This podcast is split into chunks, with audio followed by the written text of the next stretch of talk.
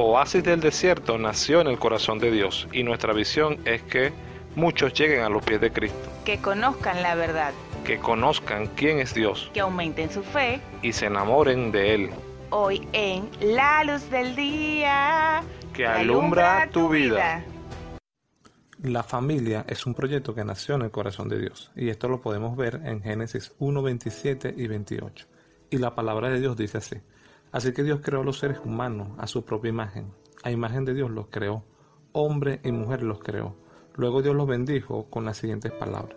Sean fructíferos y multiplíquense. Llenen la tierra y gobiernen sobre ella. Reinen sobre peces del mar, las aves del cielo y todos los animales que corren por el suelo. Dios ama a la familia. La familia permanece en el corazón de Dios.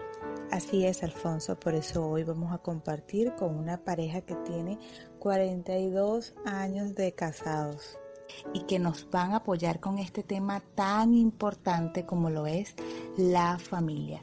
Es un placer para nosotros y un privilegio tenerlos en este nuevo segmento de la luz del día. Ellos son el pastor Juan Lares y la pastora Carmen de Lares. ¿Cómo están, pastores? Muy bien, Elimar Alfonso. Estamos bien gracias a la protección de nuestro gran Dios Dios y Padre nuestro Señor Jesucristo. Bueno, nos encontramos en perfectas condiciones, caminando en el Señor y quería ante todo darte las gracias, darle las gracias a ustedes dos, Alfonso y a ti por, por la invitación a este, a este tema tan importante, tan edificante. Y como tú dijiste y como has dicho, esperamos que sea de gran provecho a aquellas personas que tengan el privilegio de oírlo y que el Señor, como siempre lo ha hecho, pueda abrir sus corazones para que puedan estar atentos a todo lo que se dice, porque es palabra de Dios lo que hablamos en este instante. Le damos las gracias al Señor y a ustedes por esta invitación tan especial. Y bueno, como dice mi esposo, eh, esperamos que esto sea de bendición, de edificación para todos los oyentes. Amén, amén. Queremos formularles varias preguntas en este espacio. Y la primera de ellas, ¿cuál es el papel del hombre? Que sería algo interesante, ¿no? Sí, sí. ¿Y cuál es el de la mujer? Eh, dentro del matrimonio. Dentro del matrimonio, así es. Bueno, a mí como hombre eh, me toca me toca contestar sobre lo del hombre, la pregunta sobre cuál es el papel del hombre. Saben pues que el hombre tiene, eh, si podemos decir, la mayor responsabilidad por ser la cabeza en el hogar.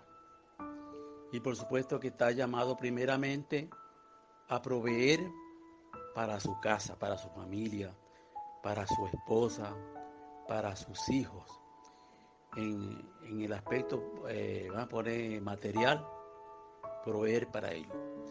Y en el aspecto espiritual, ser el sacerdote de la familia, orar, enseñarles la palabra, como la misma palabra lo dice, enseñarles la palabra. Ya conocemos, todos los que oyen, conocen, la mayoría conocen lo que dice la Biblia sobre el rol del hombre. Enséñales la palabra en todo momento, en todo momento.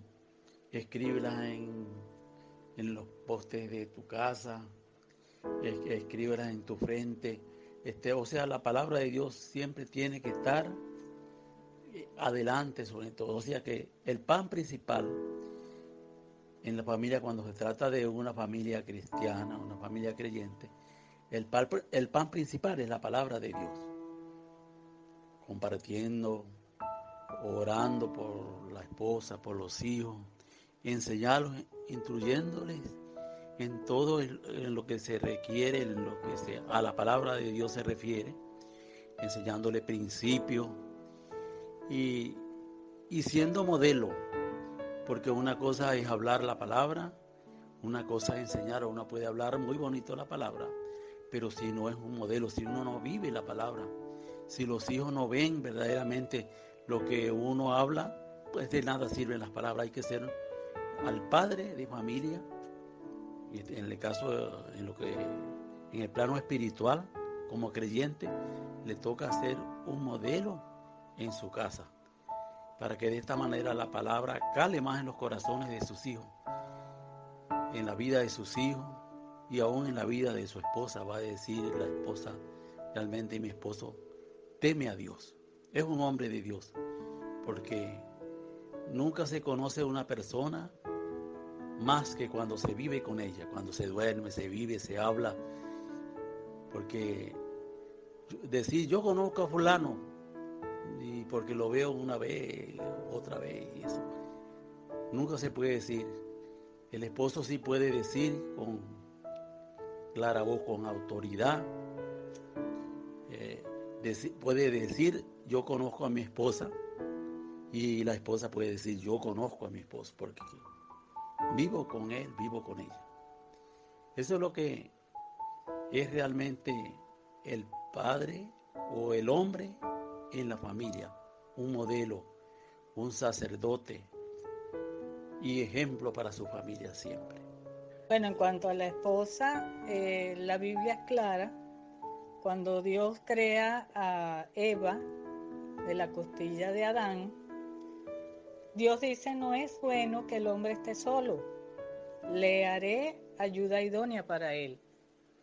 Y eso es lo que somos las esposas, la ayuda idónea, el complemento físico, espiritual de cualquier hombre en el hogar.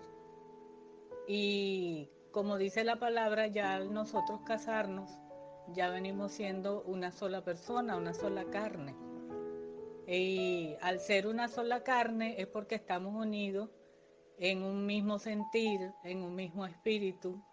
Sabemos que al principio del matrimonio no es nada fácil, pues son dos personas criadas totalmente diferentes, en hogares distintos, quizás mm, con culturas diferentes, pudiera ser costumbres diferentes, pero poco a poco en esa unión espiritual, emocional, física, nos vamos como engranando, vamos haciendo como un engranaje y nos vamos dando cuenta de qué es lo que le falta a mi esposo que yo tengo que completar.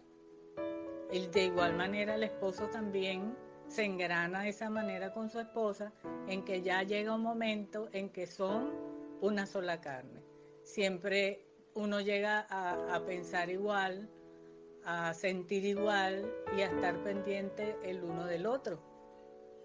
Entonces, eh, tan importante es en el hogar la función del hombre como cabeza, como sacerdote, como decía mi esposo, como ese, ese pilar pues, en el hogar, como también el papel, el rol de la mujer, como esa ayuda idónea, esa sujeción, ese amor hacia su esposo. Y obviamente eso lo van a ver también los hijos, porque ese es el orden que el Señor dio.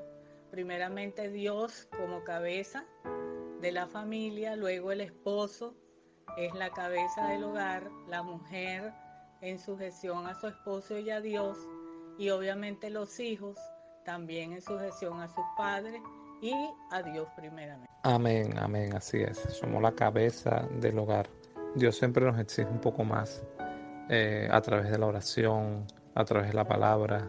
Tenemos que estar totalmente conectados a la fuente que es Cristo para así llevar este gran ministerio que es la familia, ¿no?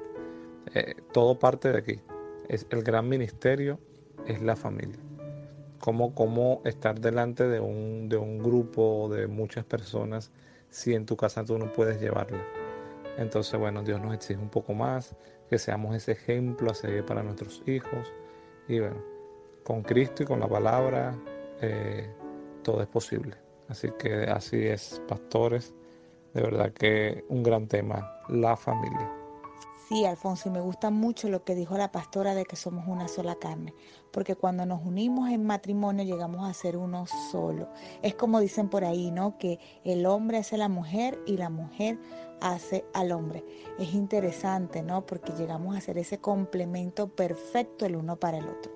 Y Dios une con propósito para sacar adelante una familia. Por eso es que la siguiente pregunta se trata de eso. ¿Cuál es la importancia de tener a Cristo como centro en la familia? Eh, si nosotros leemos la palabra, una de las cosas que Dios le exigió a su pueblo fue el único y primer mandamiento que, que le dio a su pueblo es amarás al Señor tu Dios de todo tu corazón y de toda tu alma y con toda tu fuerza. Eso está en Deuteronomio 6. Y le exigía a el hombre de la casa que enseñara eso a sus hijos, que les enseñara a amarle sobre todas las cosas y que lo enseñara en su casa, andando por el camino, al acostarse y cuando se levantaran. Que lo escribieran los dinteles, que lo escribiera en las tablas de su corazón. ¿Por qué? Porque cuando amamos al Señor sobre todas las cosas, Él va a ser el centro de toda relación. Entonces, la importancia de poner a Dios en primer lugar, primeramente individual en nuestras vidas y después como ese director de esa orquesta especial que es la familia, nos va a llevar a nosotros a depender de Él, nos va a llevar a nosotros a esa relación con Él, que es lo más importante. Y el Espíritu Santo entonces nos va a dirigir en todas las cosas.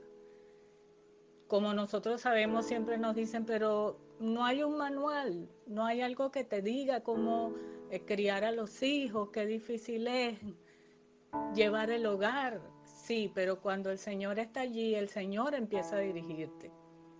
Y está su palabra también que te habla y que te enseña y que te guía, como dice la palabra, el Espíritu Santo te guía a toda verdad. Entonces, qué importante es cuando el esposo y la esposa aman a Dios, tienen esa relación personal con Dios y unidos los dos pueden ir al Señor para que Dios les dirija en todas las cosas. Entonces allí vemos el propósito de Dios verdaderamente cumpliéndose en la vida de cada uno de los dos y también en la familia. Eh, la importancia de poner a Dios en primer lugar. Bueno, ya el texto lo leyó mi esposa, pero me estaba llegando a a la mente, estaba, meditando en, en Abraham.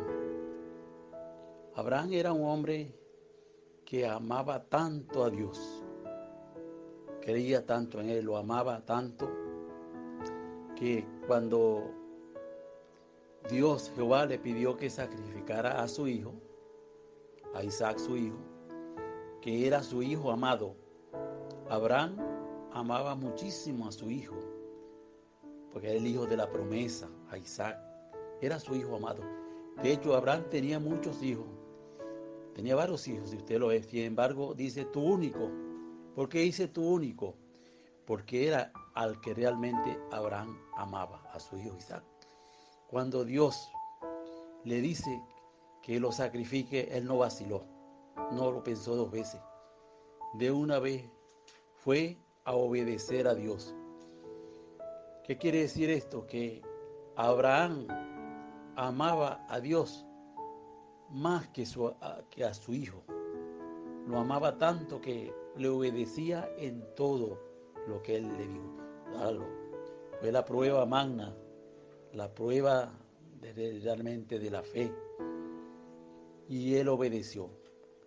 ¿Qué quiere, les quiero decir con esto? Que realmente cuando se pone a Dios en primer lugar, ese Dios único, ese Dios maravilloso, ese Dios grandioso que conocemos, el único Dios verdadero que conocemos, si los ponemos en primer lugar en la familia, en nuestras vidas, en nuestros hijos, las cosas van a fluir bien para nosotros, van a venir grandes cosas. Dios también nos va a tener en primer lugar, porque Cristo mismo lo dijo allá en el libro de San Juan, eh, creo que, no sé si, no recuerdo con exactitud el capítulo 14 o 15, por ahí, dice, el que me ama, a mí, dice Jesucristo, nuestro Señor, el que me ama, mi palabra guardará. Y mi Padre le amará. Y vendremos a Él y haremos morada con Él. Ahí está muy claro. Mi palabra guardará, me ama, me tiene en primer lugar. No vacila en cumplir todo lo que yo le mando. yo le mando a hacer cualquier cosa, le mando a predicar una campaña, le mando a, visitar un enfermo, le mando a lo que le mande, Dios lo hace sin pensarlo dos veces, sin pelear con Dios, como en algunos casos, que no obedezco, no hago. No, lo hace así como lo hizo Abraham. Y puede esperar la persona grandes cosas de Dios, porque Dios cumple lo que ofrece. Y cuando el Señor dice, vendremos a Él, nos, manifestaremos a Él y haremos morada con Él, es que el Señor siempre estará en nuestra casa, en nuestro hogar, en nuestra vida, supliendo todas nuestras necesidades. Porque así es Dios. Dios es fiel, hermano. Dios es fiel. Aleluya. Además de que también la palabra dice en Proverbios 1.7, el principio de la sabiduría es el temor a Jehová. Y cuando amamos a Dios también está ese temor reverente en cada uno de nosotros. Y es cuando Dios verdaderamente nos da sabiduría para nosotros poder entonces actuar en nuestro hogar de la manera en que Él ha establecido y nos va a dirigir en todas las cosas. Entonces ahí vamos a ver la mano de Dios puesta en cada situación. Así es, amén. Mira, me llama full la atención esa parte de Abraham, porque el Señor le dice, ofrece en holocausto a tu hijo Isaac, a tu hijo amado. Abraham obedeció, pero ¿qué pasó por la mente de Abraham? Pero él decía, yo creo un Dios todopoderoso. Si Él me lo está pidiendo, Él me lo entregó, yo sé que Él puede hacer algo sobrenatural. Es tremendo porque cuando somos padres, el amor, el amor es algo sobrenatural, pero Abraham tenía a Dios en primer lugar. Por eso lo llaman el padre de la fe. De la fe, qué tremendo. Tenemos otra pregunta y esta me gusta mucho porque sé que tienen tres hijas ya grandes, las cuales fueron formadas por ustedes dos y, quisiéramos saber cómo fue esa formación, teniendo en cuenta de que hoy en día eh, la familia está siendo muy atacada por varios ámbitos. La familia, como lo dijimos al principio, es la creación de Dios. Y como es la creación de Dios, está siendo atacada de, de varias formas en el matrimonio, en los niños. Mire, es algo tremendo. Hoy en día el punto de blanco del enemigo podemos decir que es la familia, para desunirla. Así que nos llama full la atención esto. Sí, así como, como dice su palabra, ¿no? El enemigo viene a separar, a, matar, a destruir. Él no quiere que esa familia esté en el amor de Dios y, Él viene a separar. Así que tenemos que estar fortalecidos en su palabra y eh, que Cristo sea el centro. Amén. La formación de que tuvieron nuestras hijas de nuestra parte no fue diferente de, que de la que tienen muchos hijos de pastores, muchos hijos de líderes o muchos hijos de, de jefes de hogares. No fue diferente, digo yo. Nosotros hicimos lo que pudimos, como hemos estado hablando, le, le enseñamos principios cristianos, orábamos con ellas las llevábamos a la iglesia, este, y ellas veían también nuestro testimonio, nuestro ejemplo, todo eso, pero Como dice un, el verso de una canción de un llanero, Señor, yo hice lo que pude, pero tú hiciste el resto. Si el Señor no hubiese hecho el resto, lo que nosotros no podemos, quién sabe qué sería de nuestras hijas.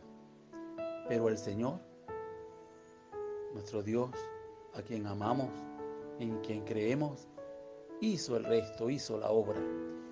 Y bueno, mi esposa y yo sabemos que esa es una de nuestras glorias. Que nuestras hijas estén en el Señor, ese es nuestro, nuestro regocijo. Se puede decir así nuestra gloria porque nos gloriamos en el Señor a causa de eso.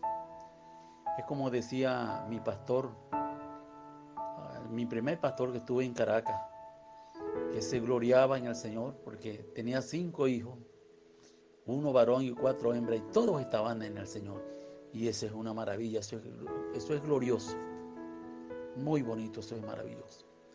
Dios fue realmente el que hizo la obra. Nosotros hicimos lo que pudimos, lo que estaba a nuestro alcance, lo que nos enseña la palabra, pero ahí está la obra de Dios. Eso es lo que te puedo decir. Les puedo decir, mis hermanitos. Dios es el que hace la obra. Amén, así es. Eh, nosotros sabemos que el que convence de pecado, de justicia y de juicio es el Espíritu Santo. Pero como padres tenemos la responsabilidad, como dice Proverbios 1.7, perdón, Proverbios 22.6, dice, instruye al niño en su camino y aun cuando fuere viejo no se apartará de él. Hay que enseñarle al niño desde muy pequeño a amar a Dios, a respetar a Dios, a temer a Dios, como ese principio de sabiduría. Obviamente predicándoles su palabra, como dice mi esposo, llevándolos a la iglesia, que ellos puedan ser instruidos y reconocer a Dios en todos sus caminos saber que, sin el Señor no somos nada y llegará el momento en su vida en que ellos van a tomar su decisión. No podemos juzgar a aquellos que por una u otra causa sus hijos no han seguido al Señor, solamente Dios sabe por qué. Pero como dice mi esposo, le damos gracias al Señor porque eh, hemos visto pues que su formación eh, de parte nuestra fue, fue buena, fue fructífera, pues. Y siempre enseñándoles a poner al Señor en, primer lugar, siempre, en su corazón. Como dice mi esposo, siendo ejemplo. ¿Por qué? Porque he escuchado a muchos padres decir, no, yo enseño a mi hijo a que no haga lo que yo hago, sino que haga lo que es correcto. Y no funciona así. Los hijos nunca hacen las cosas por lo que uno le dice, sino por lo que ellos ven en cada uno de nosotros. Nosotros somos su ejemplo. Y si ellos no ven a sus padres amar a Dios, ellos no lo van a hacer. Si ellos no ven a sus padres orar, ellos no lo van a hacer. Si ellos no ven a sus padres congregarse, ellos no lo van a hacer. Una vez leía de una niña que su mamá la llevaba a la iglesia, la dejaba en la escuela dominical y se iba y después la venía a buscar. Hasta que la niña llegó a cierta edad y dijo, si para ti no es importante estar en la iglesia, para mí tampoco lo es. ¿Por qué? Porque ella no veía ese amor hacia Dios de parte de su madre. Entonces vemos que el ejemplo es muy importante y de igual manera también yo pienso que la oración es un, pilar principal en cuanto a la formación de los hijos, los padres jamás deben soltar a sus hijos en oración. Siempre deben estar cubriéndolos en oración. Una vez yo oraba por mis hijas y yo le decía al Señor, Señor, guárdalas, protégelas, líbralas del enemigo, cúbrelas, Señor, bajo la sombra de tus alas. Y el Señor me dijo por medio de su palabra, tus hijas son mis hijas. Yo te las di, yo le puse nombre y desde ese día siempre le he dicho al Señor, Señor, mis hijas antes que mías son tuyas. Guíalas tú, protégelas tú, llévalas tú en el camino que tú tienes preparado para cada una de ellas. Y por eso le damos gracias al Señor de que en realidad, como dice mi esposo, bueno, ya son parte de esa gloria de ver que el Señor ha hecho grandes obras en ellas también, en sus esposos, en sus niños. Hemos aprendido mucho el día de hoy, de verdad que sí. Así es, Enimar, ha sido de edificación, de verdad que sí, seguimos aprendiendo cada día. ¿no? Importante ¿no? que nuestros hijos nos vean como ejemplo, que se enamoren de Dios, no el Dios de papá y mamá, sino que ellos tengan un encuentro real con Dios. Así que importante estar lleno de del Espíritu Santo de Dios, que es el que nos va a guiar y nos va a enseñar en todo tiempo. Me encanta la parte que dice la pastora de oración. De verdad que la oración es lo primordial. No podemos dejar de orar por nuestros hijos, ni por nuestra familia, ni por nuestro matrimonio. Tenemos que estar ahí constante oración. Oración es la llave, así como dice su palabra, orar sin cesar, o sea, orar en cada momento, conectarnos a Dios que es la fuente. Así que pastores, eh, un consejo a todas esas familias que nos escuchan, a esas familias que se están formando. ¿Qué consejo le podemos dar? Realmente mi esposa y yo tenemos este, en este aspecto mucho, mucho que decir, porque como ya ustedes saben, ya llevamos 42 años de casado y, y hemos visto mucho en el Señor, muchas parejas que comienzan de una manera bonita y tristemente no terminan, o sea, se separan. Esto es algo muy doloroso, muy triste. Y pero, sin embargo, hay otros que han comenzado y, han perseverado y hasta ahora siguen perseverando ya con mucho tiempo. En eh, primer lugar, hablamos a las parejas que comienzan en el Señor, que se casan, que se unen en matrimonio y que comienzan. Primeramente digo, le digo, le diría yo al esposo, al hombre, que aprenda a tener mucha paciencia. a que juega un rol muy importante la paciencia y el amor, por supuesto, porque el amor es el, que nos une. Y bueno, si hay realmente ese amor, que tener la paciencia los unos, el uno para con el otro. Porque pueda de que sean de diferentes culturas, Pueda de que el hombre sea oriental, si estamos en Venezuela, y la mujer es, caraqueña o es andina. Al hombre le gusta pescado y a la mujer no le gusta pescado. Aún por la, por la comida se tienen a veces inconvenientes. Y aún en estos casos hay que ponerse de acuerdo para comenzar. Porque a veces el enemigo se mete por lo más mínimo. Y como Alfonso ha dicho, que el diablo vino a matar, a hurtar, a destruir, a separar. El diablo no quiere ver felicidades en la familia. El que quiere, él quiere ver familia desmembrada, destruida, vuelta leña. Eso es lo que quiere ver el enemigo. Y por eso es importante que, que nos amemos, que uno ame a su esposa y la esposa ame también que el hombre ame a su esposa y la esposa ame a su marido y así comiencen a convivir, a, llevar la vida poco a poco. Cuando vienen los hijos, paciencia con los hijos. A veces uno como hombre se impacienta cuando el niño llora mucho en las noches. Cometemos algunas veces esos errores. No debería de, debería haber ayuda mutua. Como vemos nosotros en uno de los matrimonios de nuestras hijas, que el esposo se para también en la noche, se paraba ya no, porque ya el niño creció, a cambiar los pañales, se paraba a darle el tetero, ayudando a su esposa. O sea que entre los dos llevaban la tarea de criar los hijos. Esto es importante. Que juntos asuman esa responsabilidad que, como dice el poeta, el matrimonio es bonito, pero hay que tener constancia, porque muchas veces en el correr del tiempo uno o el otro se cansa. evitar que uno o el otro se canse. No debemos, no deben de cansarse nunca, sino llegar hasta el final. Los esposos deben llegar, los que se casan, los jóvenes que se casan hoy, se casan mañana, deben llegar, como dice la Biblia, hasta que la muerte los separe. Porque de esa manera es que vamos a agradar a Dios, cumpliendo su palabra. Señor, hasta que la muerte nos separe. Ese, ese juramento, por decir algo que se hace allá delante de, sea del jefe civil o sea del ministro pastor, tiene que cumplirse y que se hace delante de testigos. Es muy triste cuando se unen y en poquito tiempo divorcio. En el Señor no debería de haber divorcio, porque en la Biblia no existe el divorcio. Eso no existe en la Biblia, los divorcios. Últimamente se ha sido flexible y existe, lo, lo practican, pero no, la Biblia no habla de divorcio. La Biblia habla de unidos hasta que la muerte los separe.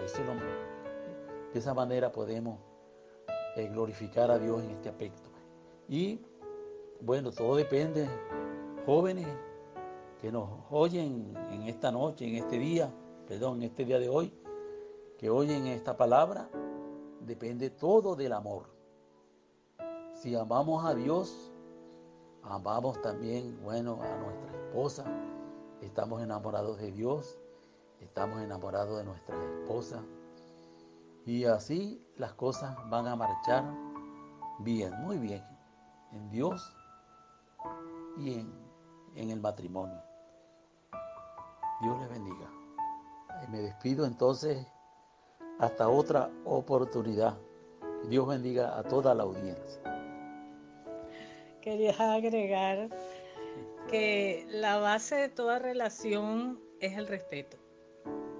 Tiene que haber respeto mutuo, comprensión el uno hacia el otro, comunicación es muy importante. Tiene, eh, eh, tenemos que decirle a nuestro cónyuge qué nos molesta, qué nos agrada, para que él sepa qué es lo que pasa en nuestra relación, porque muchas veces hacemos cosas y no sabemos por qué le molesta o no le agrada a la otra persona. Entonces lo lógico es que haya esa comunicación para que exista ese conocimiento y podamos entonces remediar, arreglar, corregir lo que haya que corregir. Y importantísimo en la relación también el estar de acuerdo. Y sobre todo estar de acuerdo en cuanto a la formación de los hijos. No puede el padre dar una orden y que la madre la elimine. No puede la madre dar una orden y que el padre la elimine. Los dos tienen que estar de acuerdo. ¿Por qué? Porque entonces el hijo no haya quien hacerle caso. Bueno, pero ¿a quién le hago caso? ¿A mi papá o a mi mamá? Cuando viene a ver el muchacho dice, bueno, entonces yo voy a hacer lo que yo quiera, porque ellos no se ponen de acuerdo. Es súper importante, mis amados, que estén de acuerdo. Y de esa manera entonces las cosas van a encaminarse, van a, a salir bien. De verdad que le damos las gracias al Señor primeramente y le damos las gracias a Elimar Alfonso por esta invitación tan linda a este programa, el que nos dieran la oportunidad de poder nosotros expresar nuestras experiencias y le pedimos al Señor, bueno, que sea de edificación, de bendición para cada uno de los oyentes. Bello el tema que tocamos el día de hoy, Alfonso, ¿tienes algo más que agregar? Mucha comunicación y amor y que Jesús sea el centro de su familia. Amén. Sigamos adelante con nuestra familia y que sea Él el que nos guarde. Nos vemos en un próximo episodio de La Luz del Día. Que Dios me los bendiga. Amén. Síguenos en todas nuestras redes sociales, Instagram, arroba Oasis del Desierto 19, en Facebook, YouTube y TikTok como arroba Oasis del Desierto.